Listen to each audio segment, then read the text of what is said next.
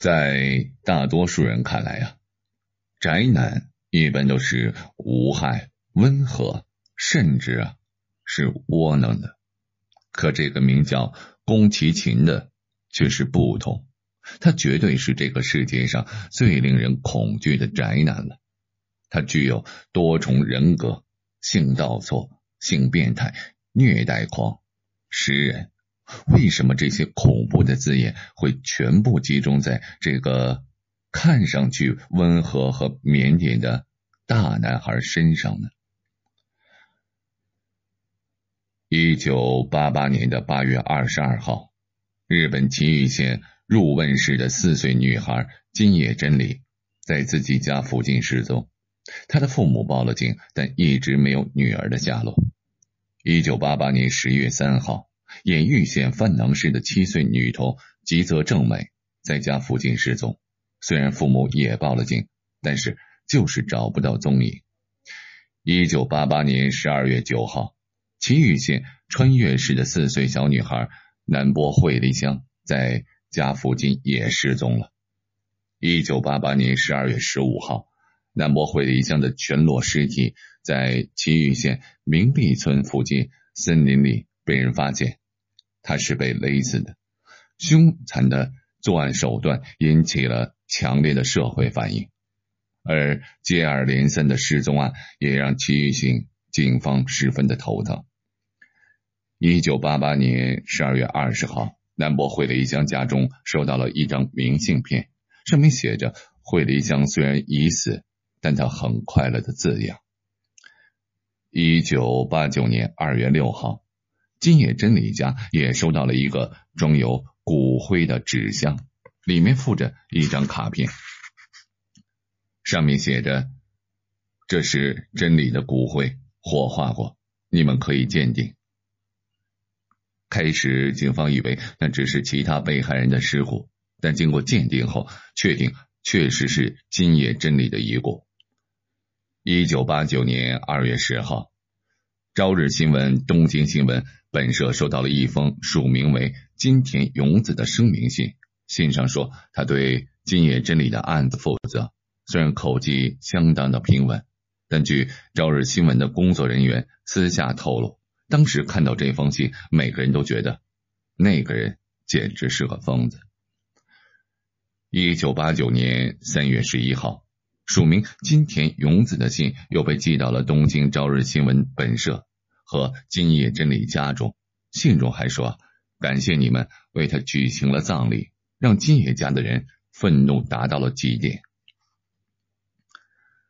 一九八九年六月六号，住在东京都江东区的东云的女五岁女儿野本玲子在家附近失踪。一九八九年六月十一号。在岐玉县范能市宫泽湖陵园之内流动的厕所里，野本玲子的全裸无头尸体被人发现，而且手脚全部斩断。当时的媒体称，这根本不是正常人能犯的案子。一九八九年七月二十三号，一名男子涉嫌在东京都八王子市诱拐一名六岁的女童。还用汽车把他带到了树林里。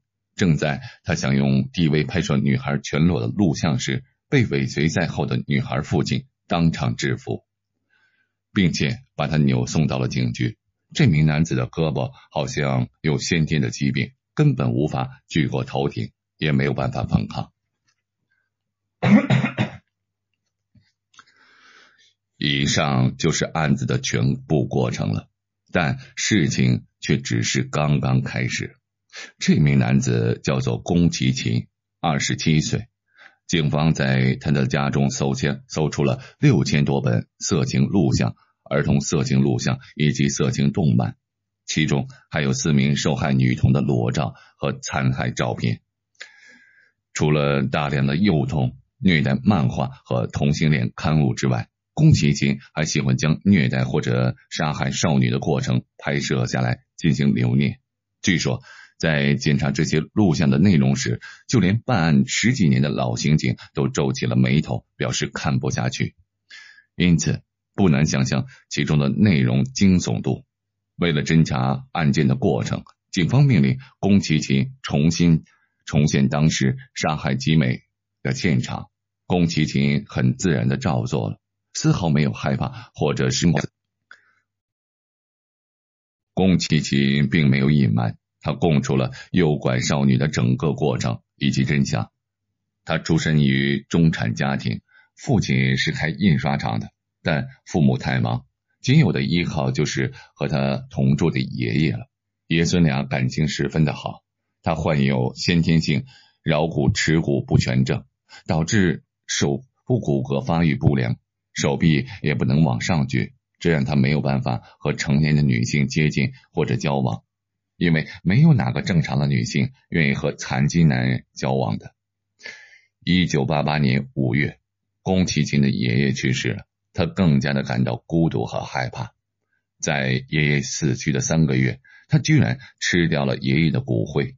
从那以后，他开始妄想，如果吃到一些女童的尸体，也许能够让爷爷复活。但同时又担心爷爷尸体还在，那样就会出现两个爷爷，这是他自供吃爷爷遗骨的原因。他下手了。每次得手后，宫崎勤都会肢解受害人的尸体，睡在死尸旁边，还喝死者的血。他用女人的名字写信给日本媒体，宣称对这些罪行全部负责。宫崎勤事件开始进入了司法诉讼程序。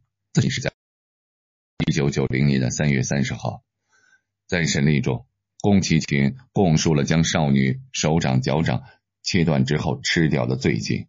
让法庭的所有人都大为震惊。同时，陪审团中也有人提出了质疑，认为宫崎勤的行为是不是患有精神病？于是，法庭邀请了庆应大学教授保保崎秀夫为其做精神鉴定。正是为宫崎勤进行精神鉴定的过程是令人惊讶的。宫崎勤患有多重人格。性倒错、性变态、虐待狂、食人癖等多种心理疾病。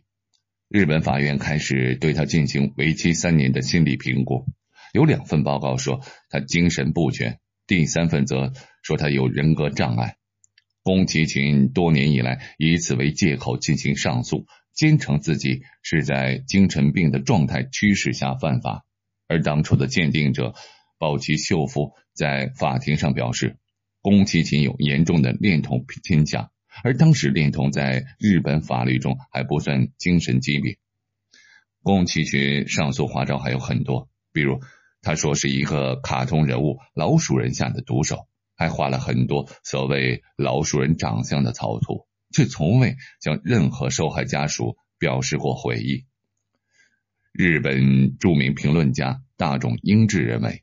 宫崎骏的犯罪行为和他的幼年孤独性格有极大的关系。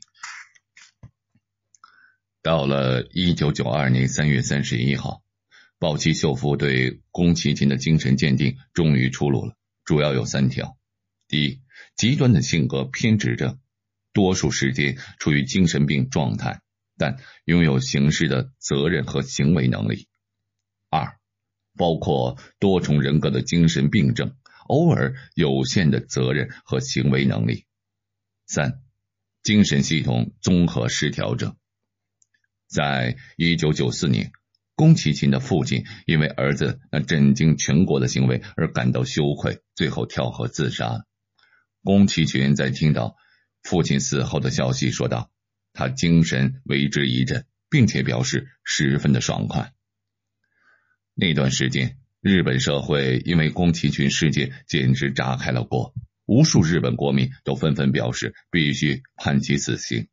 很多女孩的家长甚至成天守候在看押宫崎骏的拘留所门口，要等宫崎骏出来之后亲手宰掉他。基于保秀保崎秀夫的那份报告结果，在一九九六年阔别四年的庭审上，检察官基于强制猥琐、诱拐、杀人。尸体损毁、尸体遗弃等罪名，正式对宫崎勤提出了死刑的要求。宫崎勤仍然提出上诉，说是由于心神丧失所导导致的精神衰弱，并不是他的过错。但在一九九七年四月十四号法庭上，一审宣布结束，东京地方法院还是裁定宫崎骏死刑。宫崎骏又上诉，东京高等法院仍然坚持一审判决。最后，终于在二零零一年六月二十八号宣告宫崎骏被判死刑。